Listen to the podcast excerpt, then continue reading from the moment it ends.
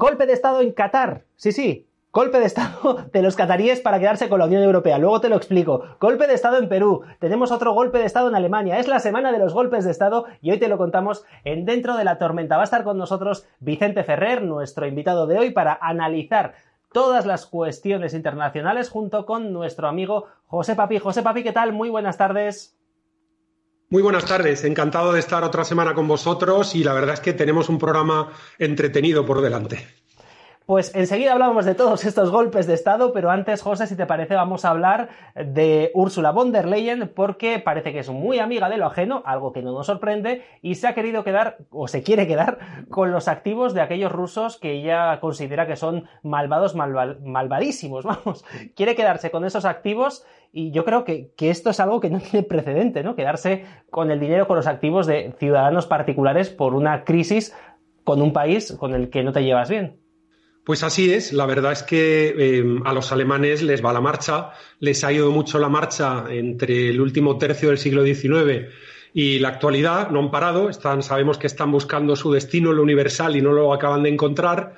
Y bueno, como ya se entrenaron un poquito antes del fin de la Segunda Guerra Mundial, ¿no? En el final del régimen nazi, se entretuvieron bastante con todas estas cuestiones de las confiscaciones de bienes, pues se quiere pasar, eh, se quiere meter una marcha de más y pasar de la congelación de activos rusos en Europa a la confiscación de activos rusos en Europa por la vía de declarar que los rusos están cometiendo crímenes de guerra.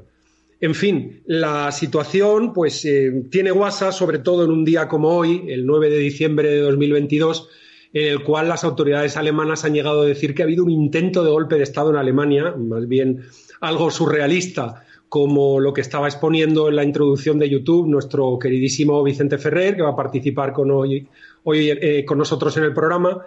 Y la verdad es que sí, Úrsula pues sigue más despistada. La semana pasada estaba poniendo eh, generadores eléctricos ¿no? a diésel en mitad de los campos ucranianos y esta semana pues está con la idea esta de, declarar que, en fin, que, que, los activos rusos en Europa se los va a quedar ella y los que manden, ¿no?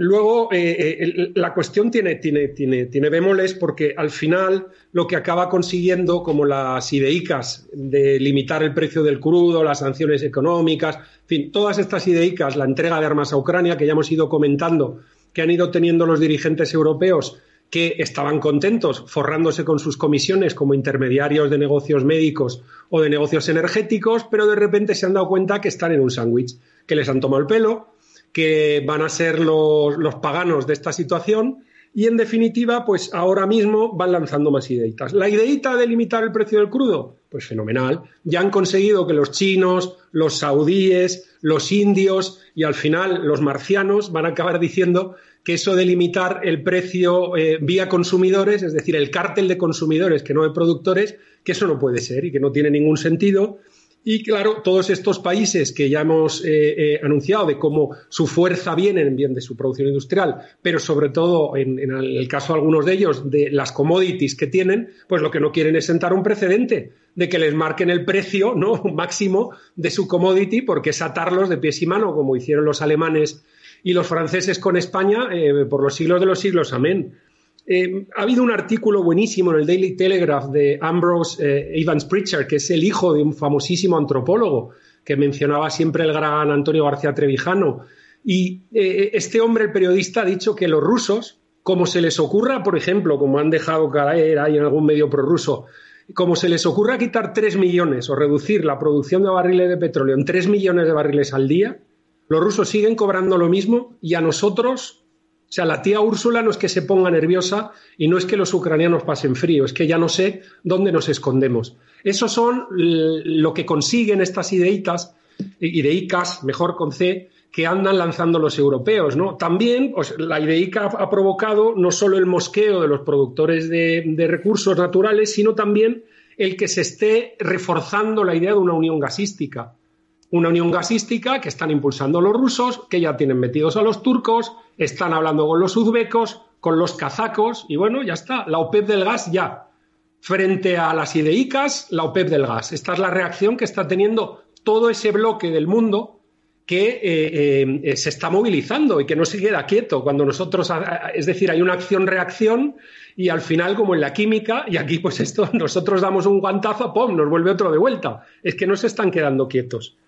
La unión de pagos que llevan hablando ya mucho tiempo, rusos y chinos, parece que están más cerca. ¿Por qué lo digo? Porque ha habido un dato interesantísimo y es que ahora mismo en Rusia un tercio de las operaciones comerciales ya eh, tiene lugar en moneda china.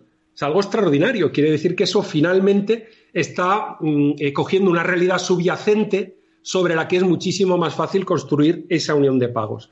Y bueno, eh, podríamos seguir hablando de cómo está el estado de la Unión Europea, pero yo le quiero dar la palabra a nuestro querido amigo Vicente Ferrer, sobre todo porque Úrsula tiene una prima en Francia que la sentaron allí de presidente del Banco Central Europeo que esta también va, por su lado. O sea, es que no solo son los líos de la tía Ula, la tía Ula tiene eh, todas las ideas del mundo y tiene sus seguidores. Eh, ya veremos cómo Macron y Scholz, luego lo comentamos, están empezando ya a congojarse, por no decir otra cosa, y ya van un poquito templando gaitas con los rusos, como llevamos anunciando ya un tiempo, eh, sobre todo desde que los rusos y los americanos ya se han sentado incluso a la cara a ver cómo ponen fin al lío ¿no? que se ha montado.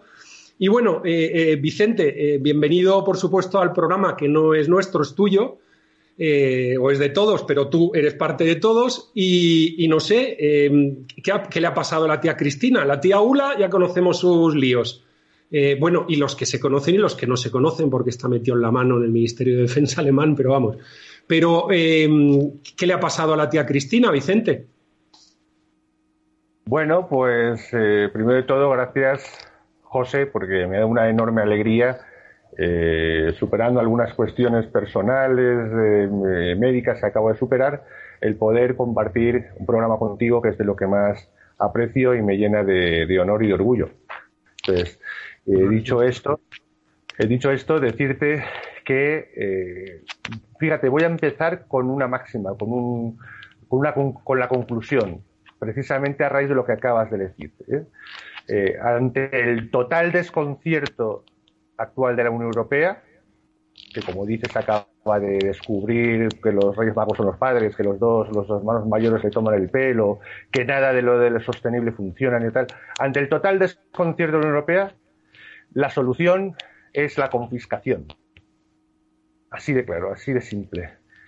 Es decir, y eso lo acaban de poner en marcha tanto como tú dices, la, la amiga eh, se supone...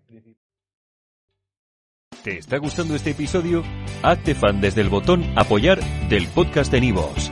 Elige tu aportación y podrás escuchar este y el resto de sus episodios extra. Además, ayudarás a su productor a seguir creando contenido con la misma pasión y dedicación.